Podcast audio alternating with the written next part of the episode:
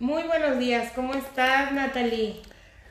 Estoy nerviosa, Claudia, estoy nerviosa. Yo estoy muy contenta empezando este nuevo mes. La verdad es que estoy feliz porque me programé desde ayer a iniciar con mi rutina, a correr en la mañana, a estar, ya sabes, mis pendientes del día casi están resueltos en un 50%. Entonces eso me tiene súper feliz. Aparte de que estoy muy, muy emocionada, estoy, me siento honrada con nuestra invitada de esta mañana. Ay, qué bonito. A ver, platícanos a quién, quién tenemos por aquí. Pues mira, Maya la conozco de hace algunos años, la conozco como una gran líder, la conozco como una mujer fuerte, como una mujer que tiene todo como una computadora en su mente. O sea, ella sabe perfectamente cuándo es casi casi tu cumpleaños, qué te duele, qué no, cuándo llevaste a tus hijos al dentista. O sea, me sorprende, es una mujer multitasking ella. Es una mujer que tiene gran preparación, tiene un gran currículum, pero no vamos a hablar de eso, creo que muchas lo la conocen y tiene hay mucha información de ella en bueno, y en términos generales para los que no conocen todavía Mayela, o sea, que, dame tres puntos que resaltarías de, su formación. Su formación, ella estudió en la NAWAC y ella hace labor social, actualmente está dirigiendo una escuela aquí en Texcoco, que es, es Euro.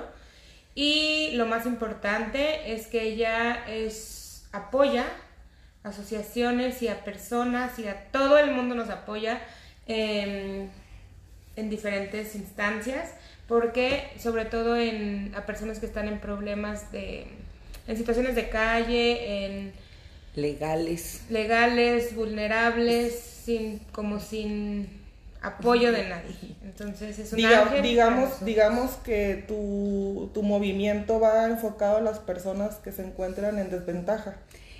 Puede ser más bien como una especie de orientación hoy día. Oigan, me da mucho gusto que estar juntas. Qué padre que tengan esta iniciativa, me da mucho gusto. Necesitamos mujeres con, con iniciativas importantes y que comuniquen cosas importantes porque a veces llegamos al corazón de, de alguna miembro de la sociedad que lo necesite de cualquier tipo, género, etcétera, a nivel social. Y pues muchísimas gracias por, por haberme invitado. Y como decías, Claudia, como amanecimos, pues amanecimos, amanecimos bien y, y, dándole gracias a la vida por, por amanecer con salud, amanecer con, con todos nuestros sentidos, creo yo, ya cuando nos levantamos y entre más envejecemos, que no nos duelan las articulaciones, etcétera, etcétera, ya es más que suficiente. Este, Mayela, eh, algo que quieras aportar de la descripción tan bonita que Claudia te acaba de hacer, algo importante que quieras pues, sobre tu labor. ¿o lo único que siento es que soy un ser humano muy imperfecto. Y en esta búsqueda desde chiquita de, y a partir de, de todas las carencias que, que hubo en mi, en mi vida, y de las cosas que hubo de más y de lo que cada uno de nosotros vivimos y cada de una de nuestras historias, pues yo siempre me he considerado muy imperfecta, con una necesidad. Fíjense que, que yo siempre veía a toda la gente que estaba a mi alrededor que tenía un poquito más, pero no un poquito más económicamente, un poquito más de posibilidades. Veía a mis compañeras que tenían, que podían ir a la gimnasia olímpica y yo no a mis amigas que pudieran tener una inteligencia mayor a la mía, me llama mucho la atención. Fíjate, desde primero de primaria me acuerdo muy bien que tenía amigas muy inteligentes, compañeras muy inteligentes. Y entonces, eh, en esta, bueno, siempre voy en busca de, no de ser mejor porque es muy difícil, esto puede sonar como un cliché, ¿no? Más bien eh, estoy en, la búsqueda de, de, conocer más sobre lo que tiene la vida, ¿no? Y no aprender a disfrutarla. Creo que no he aprendido a disfrutar la vida. Eh, fíjate que yo admiro mucho a Claudia porque la veo que ahora se levanta y siempre intenta mejor, hacer algo mejor, ¿no? Se levanta y va a correr, ah, no, pues ya corrí tres kilómetros, va a correr tantos, y ahora voy a hacer esto. no sé a qué hora le da la vida, porque yo de verdad ella es es una persona que, que, admiro mucho por todo lo que hace, por la gran fortaleza que tiene.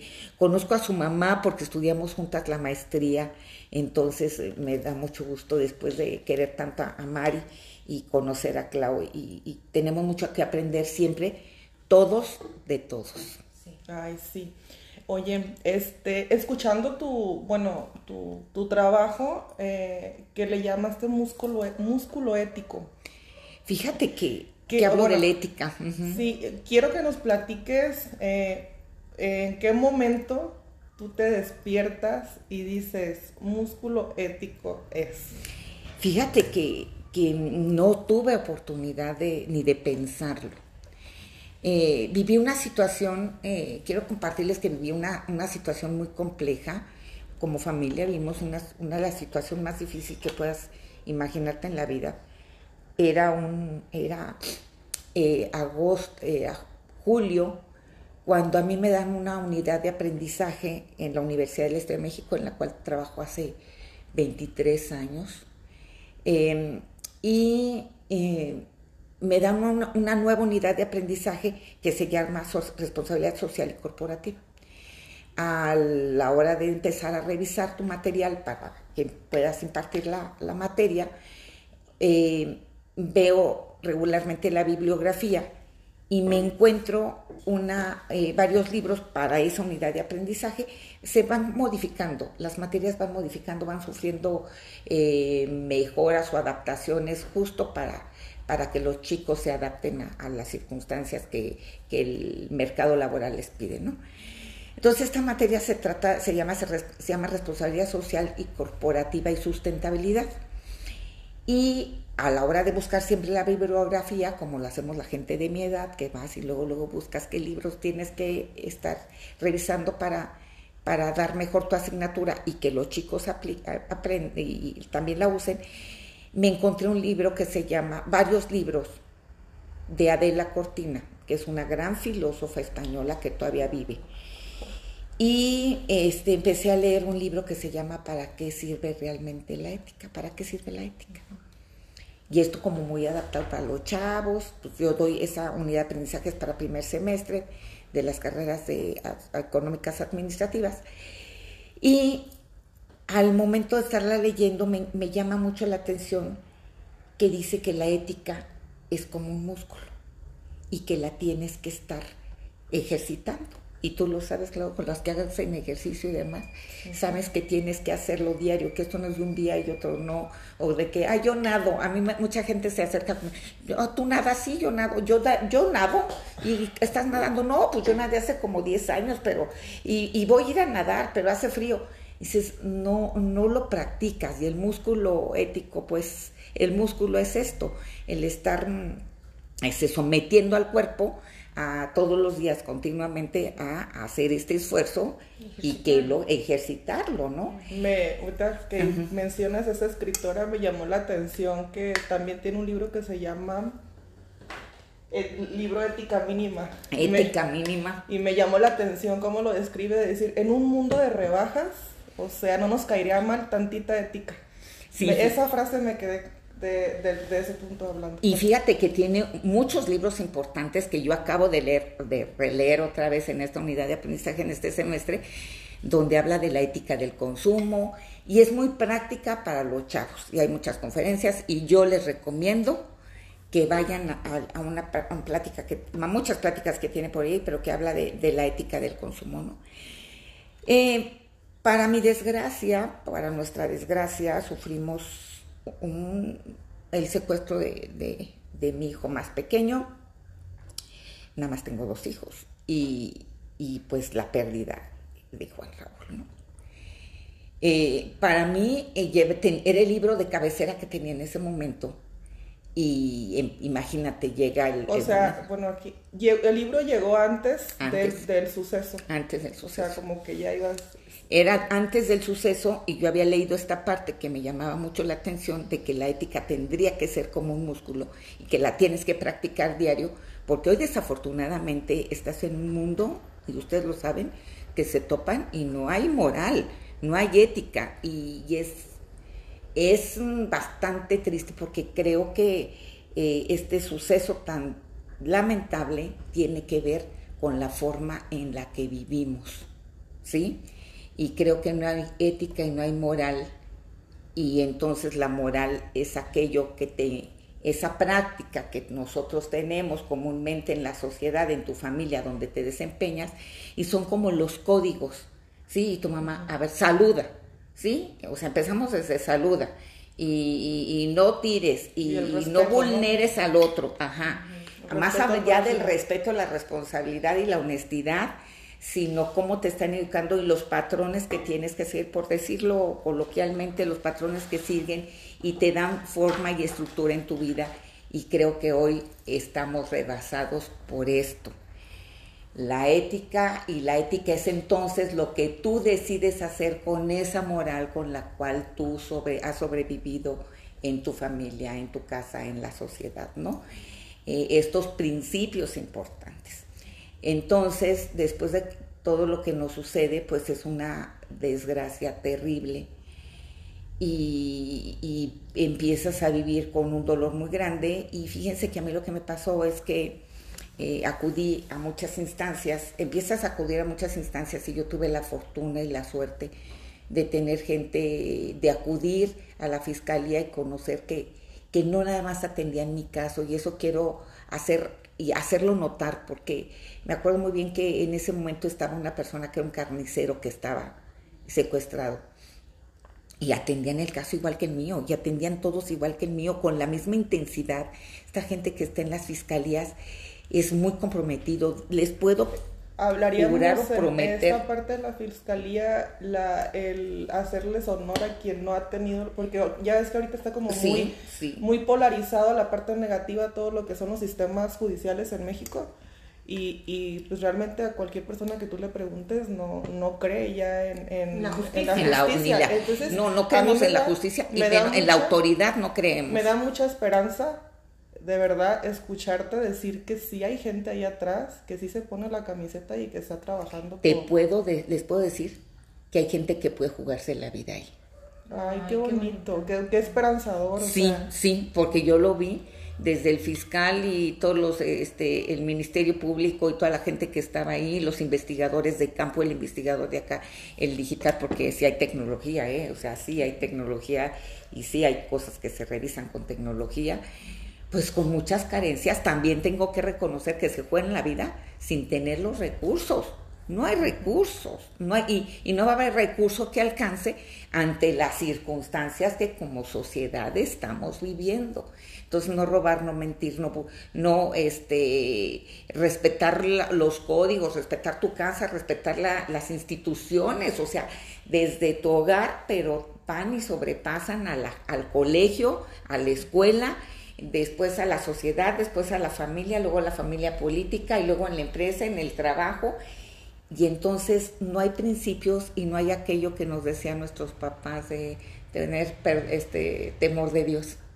Maya, entonces estoy entendiendo que a partir de este desafortunado suceso, tú decides entrar como a la médula espinal de la sociedad y empezar a hacer un cambio. Fíjate que no fue tanto que lo decidiera les voy a contar que fue algo menos, menos pensado realmente, fue intuición y, vuelvo a la misma, yo no soy nadie y, menos en mis circunstancias porque ya les voy a platicar de una vez.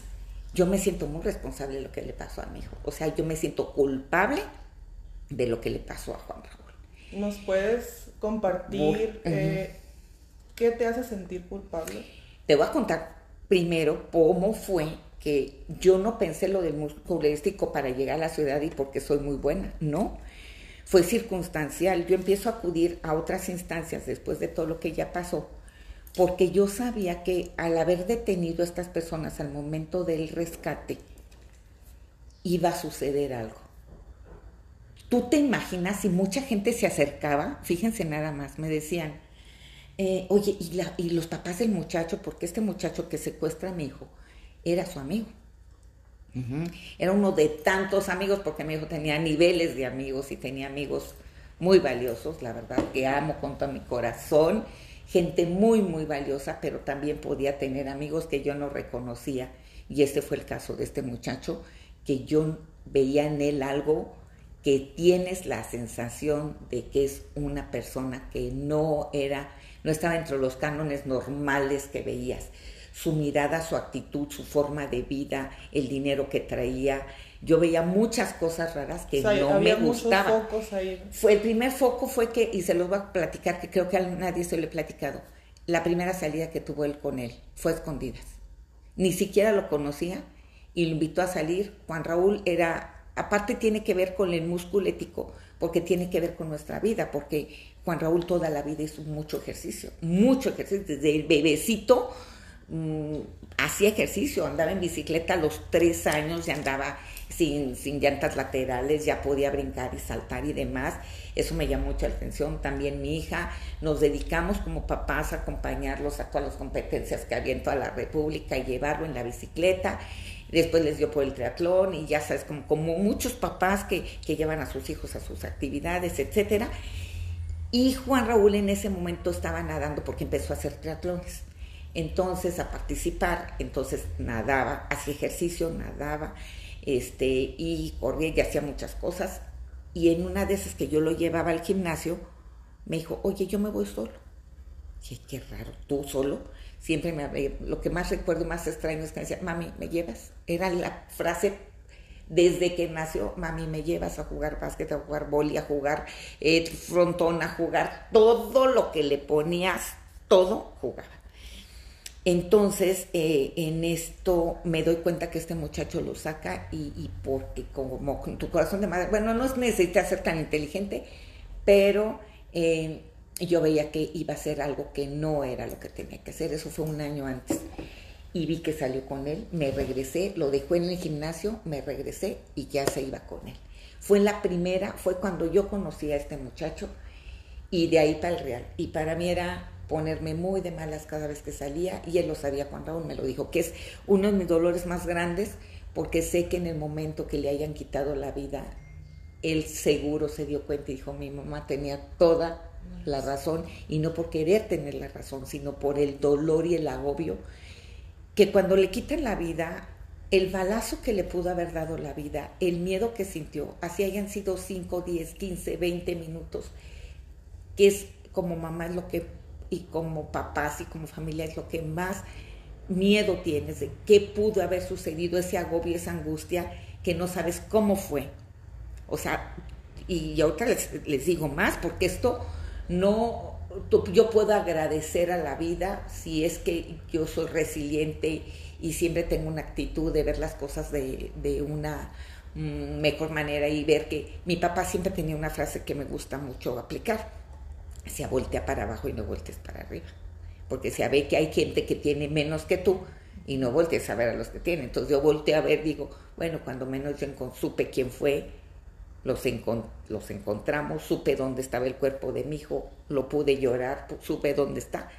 A la diferencia entre tantas familias que hoy día, ante esta tragedia, porque estamos en un estado de tragedia, no estamos normalizando la violencia.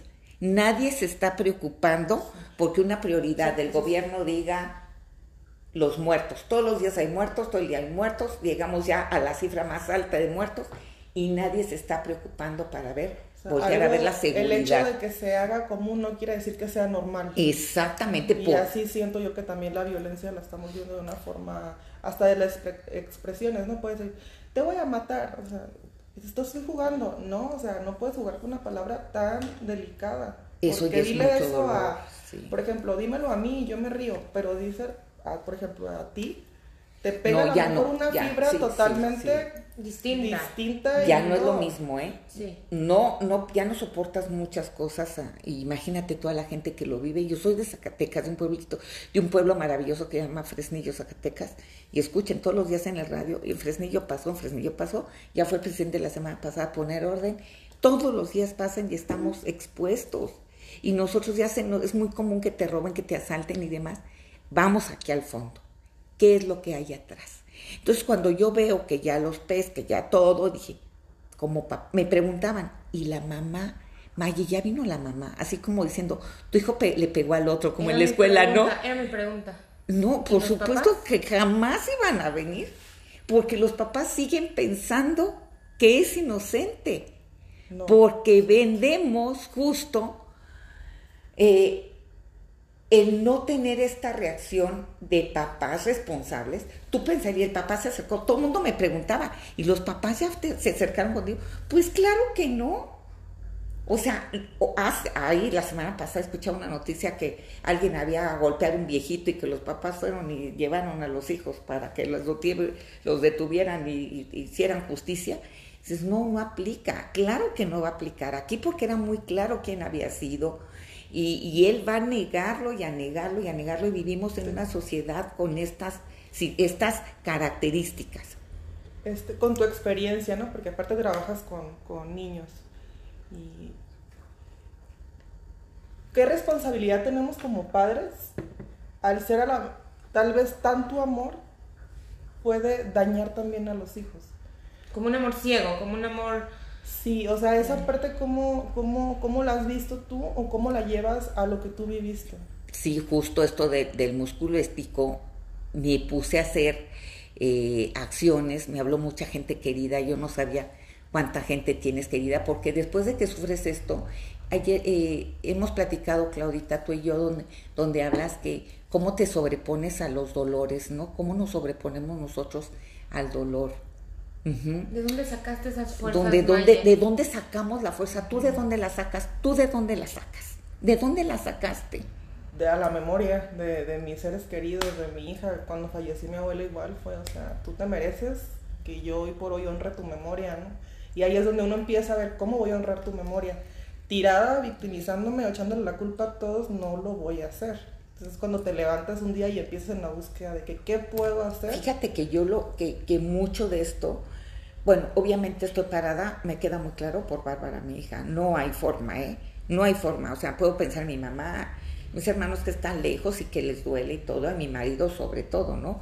Pero empezar en Bárbara, una niña, una chavita que sufre esto, que ve sufrir a su papá, que le duele lo más profundo su hermano porque lo, sigo, lo sigue sufriendo y, y no, lo, no lo puede superar el dolor está ahí, ya, es como un, vaso que se rompió, no hay forma, no hay forma de recuperarlo, pero sí la forma y cambiar la, mm, la, forma de verlo, ¿no?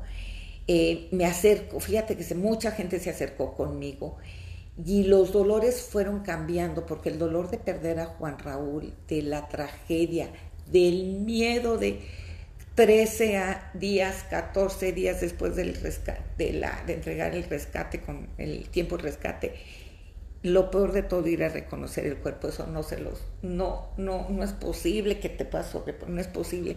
La cantidad de adrenalina, dice Fey Ostrowski que la resiliencia es, este, da la posibilidad, esto tiene que ver también con genética, que es real, que nacemos que el, tu papá te da una, un brazo largo y tu mamá te da otro brazo para poder lidiar con los problemas que se te presentan. Esto es real, dicen que es genético, los que saben de ciencia. Y, los que no lo tenemos, pues no sé, o sea, yo me acuerdo, pero es por las experiencias que has vivido, como lo dices, es, es, es esta situación, como lo, qué tantas experiencias previas tienes y cómo lo, cómo lo vas a superar. Mi esposo también venía de otra pérdida importante de salud, entonces los dos veíamos que, teníamos esta posibilidad, pero mucho es la, la adrenalina que te dé el estrés, o sea, que tú, yo me acuerdo que salía y todo el mundo me decía, May, es que cómo puedes estar parada. Yo fui a trabajar. Yo trabajé durante el secuestro de mi hijo, en mis tres trabajos que tenía, que agradezco a la gente, Llegué y avisé en los tres, dije estoy mal, en algún me dieron chance, en otro ya me tengo que regresar, y en pero yo trabajé diario y leía el libro, o sea, como era el libro que tenía ahí, lo leía, porque eran horas y horas esperando a ver a qué horas te hablan. No comí, por supuesto, ni un día comí en 14 días, no comí, no probé un bocado. 14 no probé nada. Y con la adrenalina que yo me siento muy responsable en familia, o sea, hasta sobre mi marido, porque yo siento que yo todo lo puedo y cuando veo que ya los detienen, que ya está ahí y demás, dije, pues si la mamá no vino, ni se va a asomar, ni le va a preocupar, los papás van a vender hasta su alma al diablo para sacar a su hijo, porque su hijo, ellos, hay una frase que me llama mucho la atención y, me, los papás tenemos una frase, los papás tienen, no me, nunca le he dicho, tengo la obligación de creerle a mi hijo como si fuera un acto de fe. Qué fuerte pues es que es lo que comentaba ahorita, ¿no? La parte de, de cuando el amor ya, o sea, perdiste, te cegó y ya no, no hay límites, no estás viendo a la persona como persona con sus defectos y sus virtudes, lo estás viendo como es mi hijo y... Pues y le tengo que creer como un acto de fe porque es mi obligación. Y no se trata de creer o no creer, sino de ser objetivos, porque nosotros como familias tenemos que ayudarlos, acompañarlos ante lo obvio que es la práctica del error. Porque nosotros tenemos una cultura donde vemos el error como lo peor que te puedas imaginar y no al error como la, el banquito que te va a llevar a subirte a lo que sigue y a crecer emocionalmente. La, la escuela creo que es una, un laboratorio, un laboratorio social.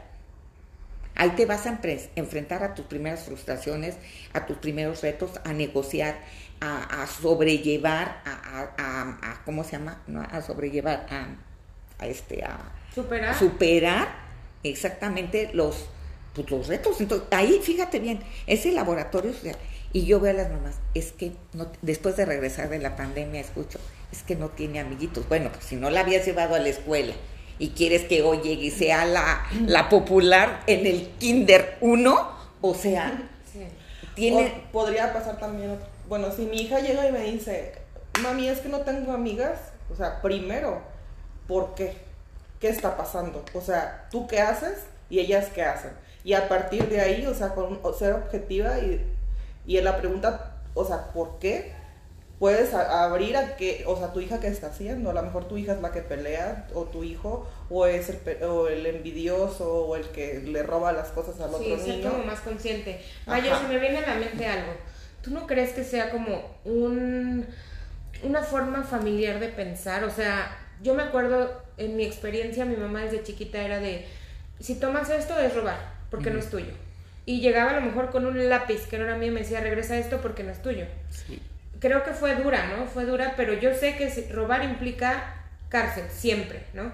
Y a mis hijas también, o sea, siempre les digo, todo tiene consecuencias y tomar algo que no es tuyo, bla, bla, bla, tiene consecuencias. Entonces, creo que en mi caso, siento que viene desde mi mamá y así mi abuela, son estrictas en, esto no te pertenece, y es un lápiz, o sea, pero es robar, fin. ¿No crees que tenga que ver eso? Que, que venga como de muy forma familiar de ser holgados de que en algunos hábitos. Que cada vez somos más relajados. No, de, hay ciertas familias que son permisivas, que son holgadas y ay, qué bonito lápiz, sí, es que mi amiga, este me lo regaló, ah, bueno, no, no, no, no me lo regaló, o sea, vamos a ver, oye, trae un lápiz distinto mi hija, ¿no? Sí se lo regaló, o, ah, pero ahí está, como tienes un acto de fe implícito donde mi hija me dice toda la verdad y mi hijo me dice toda la verdad, le tengo que creer. Es que el maestro, la maestra, el niño, la compañera, pero eso eh, lo vas a tener que llevar hasta el otro punto, porque tenemos una frase que que la gente que me ayudó a, crear todo este movimiento decía, para también la delincuencia se educa. Y entonces tú también estás provocando que llegue a haber delincuencia. Pero hoy tenemos una sociedad desquebrajada, una sociedad eh, fracturada completamente. Nosotros eh, vivimos y somos eh, clase media y este, pero entonces tú volteas a ver para abajo, como es mi costumbre, y volteo a ver la gente que esté en, situaciones verdaderamente de cero educación. Cero educación. Y no te das cuenta, y, nos damos cuenta, y se refleja, y algo que sí quiero mencionar es que hoy, después de tanto, después de tres años, creo que los medios de comunicación han hecho mucho por vivir eh, tan eh, sin, sin ataduras y esto de la ataduras morales, sin conciencia social, no hay forma porque entonces es muy común que tú permites que tu, que tu marido tenga tres personas, tres parejas y tú como mamá lo, lo, este, lo estás este, solapando y entonces, pero imagínate, entonces esa mujer se siente también sin posibilidades, sin soporte emocional y entonces aguanta todo lo que haga el marido, porque esto es cultural y estamos hablando de machismo. Estamos hablando de, derechos de las mujeres, estamos hablando de, de cero igualdad. Y entonces yo veo que junto también veía, y por eso les voy a platicar, que el músculo ético sale porque yo tenía que tomar acciones que permitiera a la sociedad que conocer esta situación que no nada más era la mía, sino la de mucha gente que lo vivíamos y que la gente que son los responsables regularmente nunca la paga por la impunidad que tenemos ¿sí? en, en, el país y por la corrupción. Porque yo decía, no, pues van a vender su alma al diablo y con eso y sale porque sale y cualquier juez se puede vender, lo sabemos. Y ahí tiene que ver la ética. Que por tres pesos te vas a vender y se vende el policía y se vende el de tránsito y se vende el de las, de las, ¿cómo se llama? El que, de los trámites de construcción y se vende todo mundo y entonces hay una corrupción terrible y una impunidad y yo dije, no se va a hacer justicia. Me queda claro que Juan Raúl ya perdonó a este chavo, porque al otro, que era su barura, no me interesa porque lo vi desde un principio cero principio, cero moral y lo que más desean los secuestrados en este caso es una presa fácil y la moneda de cambio es una persona. Porque hay premeditación, alevosía y ventaja para hacer un crimen de este tipo. Lo pensaron, no fue un accidente, fue pensado, planeado, no fue delincuencia organizada, esta fue delincuencia desorganizada porque la gente que sí se dedica a esto, porque donde vengo, lo organizan y tal, y es la moneda de cambio, pero al final de cuentas son ladrones, con cero calidad moral, con cero solvencia moral, o sea, yo soy contador y hay razones y proporciones financieras. Y en esto de la solvencia dice que nuestra capacidad de pagar a, a corto plazo y es esto, ¿no? Nuestro activo fijo con nuestro, nuestro pasivo, y esto es lo que da la solvencia económica, ¿no? Hay solvencia moral. ¿Qué tengo yo para poder dar? Entonces, como familia, imagínate lo que no iban a hacer para que pudieras para salir. Eso me queda claro y no nada me pasa a mí, sino a mucha gente. Sí, entiendo. Oye, Maya, pues la verdad es que yo me impacto de cuánta gente nos unimos a tu causa estoy a nivel, no sé, nacional, no sé si internacional, pero yo veía eh, gente de otros, de otros estados, ¿no? Sumándose a, Todos Somos Juan Raúl, ¿no? Ajá, sí. Y después de ver este movimiento tan grande, Maye, ¿te has preguntado por qué? No por qué, ¿para qué sucedió esto en tu vida? Es lo que menos pensaba y sigo pensando, por más que quiera ver para qué, es lo menos que puedo pensar, porque el dolor es mucho. Juan Raúl, te digo, ya perdonó. Juan Raúl ya perdonó. Y, y, las leyes de los hombres pues se tienen que aplicar, ¿no? Porque entonces somos vulnerados todos y pues no pasa. Y por eso esto es una selva, porque es una selva. Entonces, eh, ah, hubo mucha gente que se unió y en tu dolor, pero también hay muchas frustraciones porque también empiezan muchos juicios sobre lo que tú haces, ¿no? Entonces, a mí de por sí no, me ha importado mucho regularmente lo que, em, eh, lo que piense la gente en una circunstancia de este tipo, porque eh, te vuelves muy vulnerable, nos volvemos muy vulnerables y entonces todo el mundo quiere opinar, opinar acerca de esto. Entonces, ese, eh, y, afectó a mucha gente y entonces cuando yo hago esto, me hablan una amiga que es muy, una amiga Mónica Marmolejo me habla y me dice, oye Maye, va a estar Mothers, el proyecto más importante de Sisi Cancino, que es eh, ayudar a mamás eh, para la crianza, ¿no? Desde muy chiquitos, eso hace eh, Sisi Cancino, que por alas del destino es mi amiga y la conocí y demás, y me invita y me dice, May, hay que hacerlo público para que tengamos menos posibilidades de que de verdad se, para que se haga justicia, ¿no? Y yo no nada más por lo mío, sino para todos los demás. Y este proyecto, pues, mm, eh, llega mucha gente y me empiezan a hablar, a decirme a que contara la experiencia. Y mm, la intimidad de Juan Raúl se, vio, se ha visto vulnerada pero hay algo que tienes que sacrificar en, todos, en todo momento. Mucha gente lo ha vivido y se queda en su casa y, no quiere que se enteren, se van de la ciudad, eh, tienen dejar de hacer su vida pública. pero creo que la, el aprendizaje que creo que es el más importante es primero para los chavos que confían tanto en sus amigos y como tu mamá, tú como mamá, es que no me gusta y no me gusta y no me gusta, que vean ese no me gusta y que vean un foco rojo en cada uno de sus amigos, porque no todos son focos rojos, pero que vean que hay riesgos. No, no, no, no, no. A mí me lo dijo Juan Raúl 15 días antes, me lo dijo, mami, fíjate que yo tengo un amigo que tiene un arma y fíjate que yo tengo aquí, pero él me dijo, yo nunca te voy a hacer nada, yo nunca te voy a lastimar, yo siempre te voy a defender. Me platicó de 20 amigos y de lo que de cada uno les decía sentados afuera de tu casa, después de la crisis que un amigo se había peleado con otro y lo habían demandado y me empezó a platicar de todos y me decía, no mami, es que yo confío en mis amigos y fíjate que si yo hubiera estado ahí no hubiera pasado porque eso es muy, muy aventado y él era muy confiado, él confiaba. Entonces, si esto hace que aprendan dos que tres chicos y les toque el corazón y decir, sí, tengo que tener cuidado y no me tengo que arriesgar.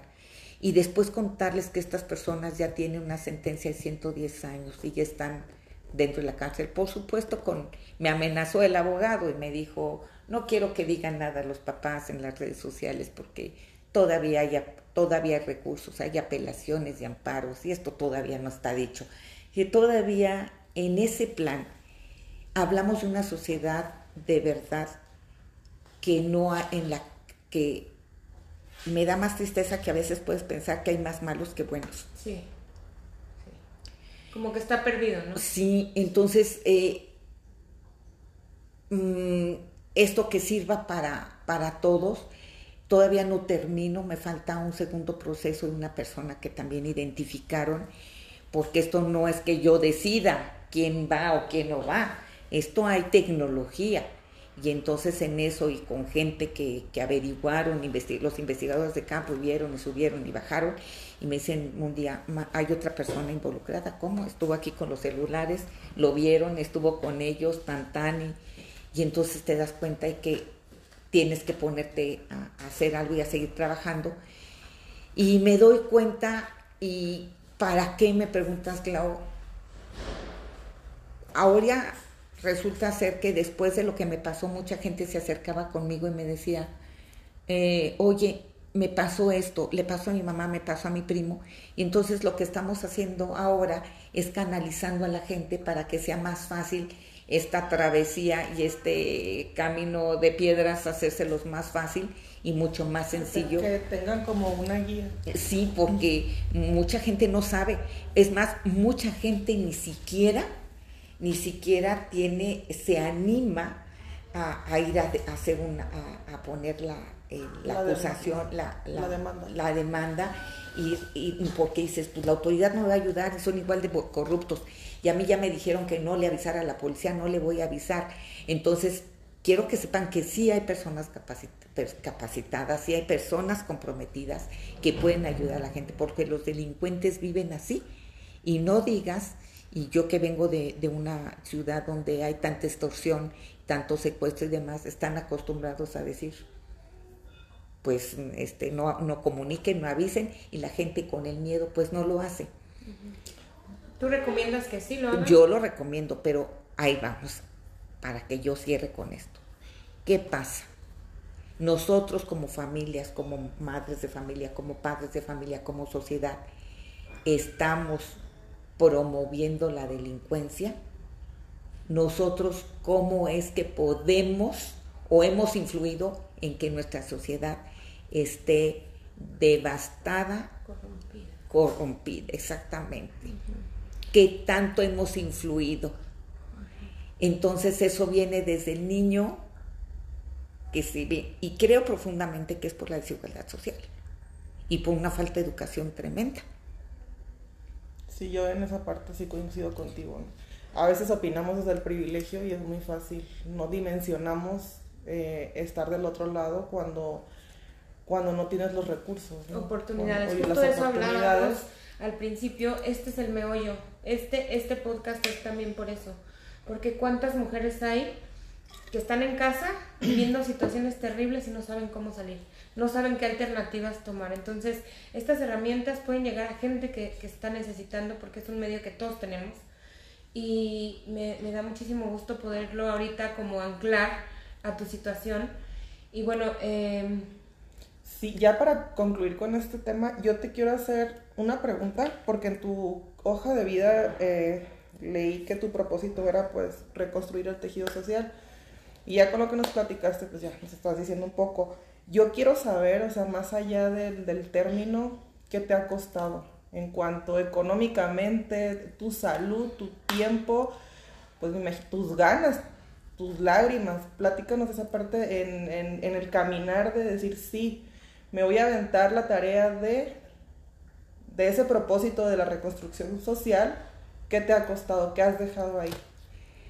Pues dejas tu, tu nombre embarrado en todo el camino que haces, ¿no? Porque eh, te, causas mucho cariño, mucho amor, de verdad, porque me di cuenta quién eran mis amigas verdaderas, mis amigos, y te das cuenta que hubo gente que al contrario le daba miedo, ¿no?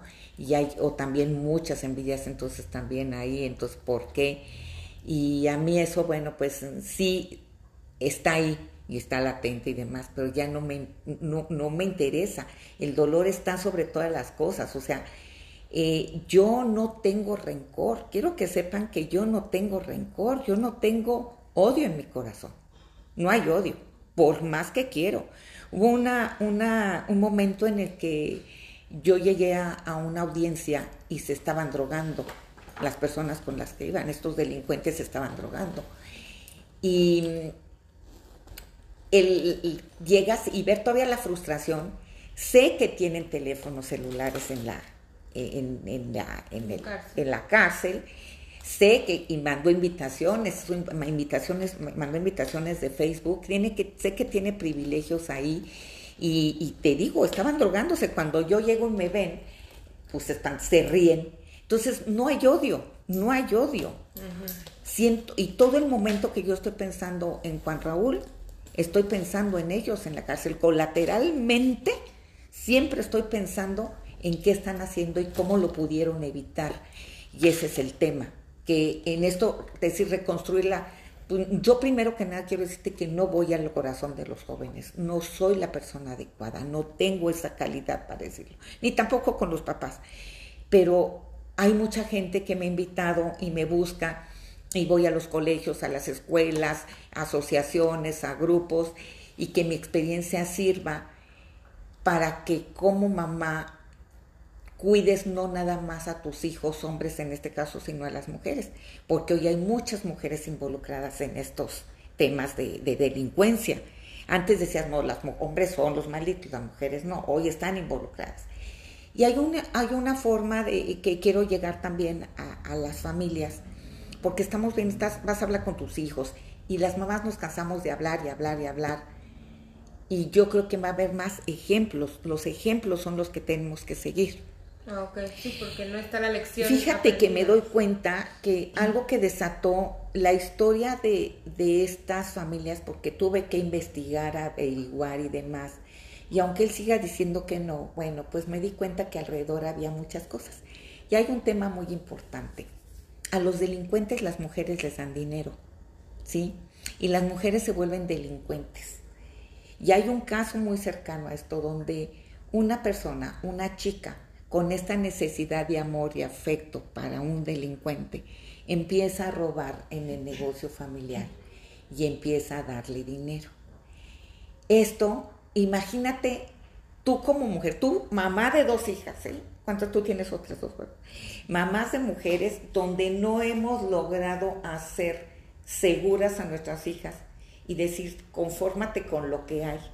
Y no estoy hablando de gente que no tiene recursos ni posibilidades educativas. Estoy hablando que la gente, tenemos familias que se han volcado en ver la situación económica y en, crecer económicamente, que no te sientas acompañar a tus hijos y a tus hijas y que entonces te conformas y entonces las chicas tienen esta necesidad de amor y sienten que tienen que cumplir y que si no es él no hay nadie más y entonces llegan a lograr y a hacer mil cosas y tú lo ves. Ahora me doy cuenta de un fenómeno del que, que estás platicando. La cantidad de mujeres vulnerables, vulneradas, que están en las cárceles. Hay, hubo un programa y una serie que se llamaba Mujeres Asesinas, ¿te acuerdas? Sí, Y todas las mujeres que hay en la cárcel regularmente están en la cárcel porque llegan al, asesinato de la pareja porque nadie les confió, porque nadie les creyó. Llega un momento donde se esperan y las matan. Y la cantidad de, de mujeres en las cárceles por este motivo son muchas que yo no me había dado cuenta digamos que en su, eh, puede ser que los crímenes o los delitos que están eh, van más por una cuestión de circunstancia en cambio de eh, la parte como un secuestro que es premeditado y todo Exactamente, aquí hay las, la mayoría de las mujeres que están ahí en las cárceles es por, por asesinato a sus parejas. Sí. Entonces, imagínate, nosotros tenemos una gran obligación de crear hijos e, e hijas iguales hablar de equidad eh, de, género, hablar de, de derecho de las mujeres, pero esta palabra ya tan mal usada que del empoderamiento de la mujer va con que tienes que darle mucha educación, con que las mujeres sepan que pueden y con la que no dependemos de los hombres, que es un, algo cultural y de esa necesidad de afecto y de tener una pareja, porque si no, no somos nada. Imagínate chavas que llegan a, hacer esto y eso fue lo que más me movió a mí, fíjate, fue lo que me movió completamente de decir, alrededor de, esta, de este secuestro de mi hijo, alrededor de esto es que se dan muchos fenómenos, no nada más es uno, no le puedes atribuir nada más y, y, no porque lo educaste bien o no lo educaste bien, qué no hicimos en la escuela, qué no hicimos como familia, qué no hicimos como sociedad que estamos viviendo esto y tiene que ver con estos dos grandes temas, que es el tema de las mujeres que tienen tanta necesidad de una pareja que esta le pagan y le dan hasta llegar a los niveles que no puedes a costa de lo que sea. A costa de lo que sea, bien dicho Claudia, es a costa de lo que sea. Entonces tú no puedes tener estas familias porque eh, hay una persona involucrada en el secuestro de Juan Raúl, ¿sí? Y tú como pareja te das cuenta que también tienes este, familiares delincuentes y no importa, y sigues y te involucras y no pasa nada, vamos a ser delincuentes todos y vamos a robar, nos sentimos como Robin Hood, pues si el rico tiene, pues me lo merezco, no, entonces la cultura del trabajo la cultura de la formación de la educación académica es algo que tenemos que promover y que el trabajo te da, te dignifica y el y, y, ahora es muy fácil, pues no hay trabajo, no hay oportunidades. Y también es cierto, Claudia, también no me no me no me puedo cerrar, pero a la las oportunidades del país, eh, exactamente, que va no nada más es una circunstancia, son muchas. Pero cuando hay una persona que tuvo escuela, que tuvo familia, que tuvo formación, que fue escuelas privadas y demás, y que llegan a estos alcances, estoy hablando de este caso y de muchos otros, porque alrededor, no sé si te acuerdas, Claudita, que después de Juan Raúl pasaron tres, cuatro iguales. de gente con mucho, eh, con un poder adquisitivo importante, haciendo lo mismo. Entonces no tiene que ver, el dinero tiene que ver con la formación moral que vivimos en las familias. Con la educación. Y volvemos ahí. Bueno, es... Ay, no, es que estoy impactada porque tocar estos temas siempre es algo muy fuerte, muy complicado. Y como sociedad creo que todos tenemos una responsabilidad, no podemos nada más delegársela a otras personas o al gobierno o echarle la culpa a los delincuentes, sino creo que cada quien, cada persona tiene que aportar su granito de arena para que esto sea por el bien de todos y por las futuras generaciones. Ya para cerrar con el tema, porque ya se nos está acabando el tiempo, te quiero hacer una pregunta. Si la ética fuera un producto, ¿cómo lo venderías a la gente como para que lo compre? O sea, ¿cuáles son los beneficios de ser éticos? Ay, qué bonita pregunta. Sí, pues digo, hay que ser como rentables, ya que no nos funciona la forma de que vamos, vamos a verlo como un producto. pregunta va, Claudia, ¿cómo lo venderías? Hay algo, eh, yo respondería que es lo que te va a dar tu personalidad. Ajá. Al fin de cuentas siempre lo había dicho, yo lo puedo decir. Digo, yo siempre he dicho, yo no tengo nada, nada, nada más que mi calidad moral. Ay, qué bonito. No necesito que nadie me festeje ni que me, ay, bravo, No me gusta que, ay, bravo, pásele para acá y váyale para acá. No, regularmente no digo, cuando me piden referencias de algo, no suelo decir, ay, yo tal. no, no, no. Soy lo que soy todos los días y todos los días te levantas por ser lo que eres. Y la ética lo único que te da es tu calidad moral, lo que eres. Mucha gente me ha dicho, pero tú sacrificarías por el trabajo y que tus hijos no, Maye, no. Primero están tus hijos. lo que yo haga es el ejemplo de tus hijos, el ejemplo de tu pareja y lo que eres. Y con eso te vas a ir. Con la ética te vas. Es lo único que te vas a llevar. No que hablen bien de ti, no que hablen. Tú sabes lo que eres, tú sabes lo que, lo que tienes, pero es, al final del día es lo que te vende. Yo les digo, soy la más bruta, soy la más mensa, soy la... Pero soy, no puedes, no tengo cola que me pisen y eso te da una capacidad de ver de frente a la gente sin ningún temor. Porque yo sí veo mucha gente en la calle que me ve y me baja la cabeza. ¿Por qué? Porque me robó, porque me hizo, porque habló detrás de mí, porque tal y tal. Y cuando tú ves frente, vives con una libertad maravillosa. Y si algo pudiera yo dejarle a mis hijos, sería eso la calidad de cada persona. Me encanta, me encanta cómo lo haces, cómo lo describes. Es un placer de conocerte, poder platicar al contrario, contigo. Al contrario, chicas, y, les deseo mucha suerte. Y, espero que esto sea el futuro de muchísimas pláticas más. Sí, felicidades. Maya, me quedo más asombrada de ti. Me quedo con tu amor, me quedo con esa paz sobrenatural que tienes, me quedo con con tu fuerza, me quedo con tu templanza y me quedo con esa sabiduría para llevar una situación así. Muchas gracias. Ay, no, al contrario, pues qué bueno que me invitaron y, y, lo único que quiero decirles es que eh, cuando piensen que ya no pueden, cuando piensen que lo que tienen ya, ya les pasó todo y que fue lo peor de todo, veamos y volteemos para abajo y veamos que hay gente que la ha pasado peor que nosotros porque yo fui un hijo y hay gente que está viviendo toda su familia y se quedan solos. Sí. Muchas gracias, Maya. gracias, al contrario, yo, a ti te admiro mucho, mi Claudita, y que esto sea un proyecto para, para muchos años. Felicidades. Pues bueno, muchas gracias por estar ahí. Eh, nos vemos en nuestro siguiente capítulo. Nos despedimos de ustedes y tengan muy bonito día. Bye bye.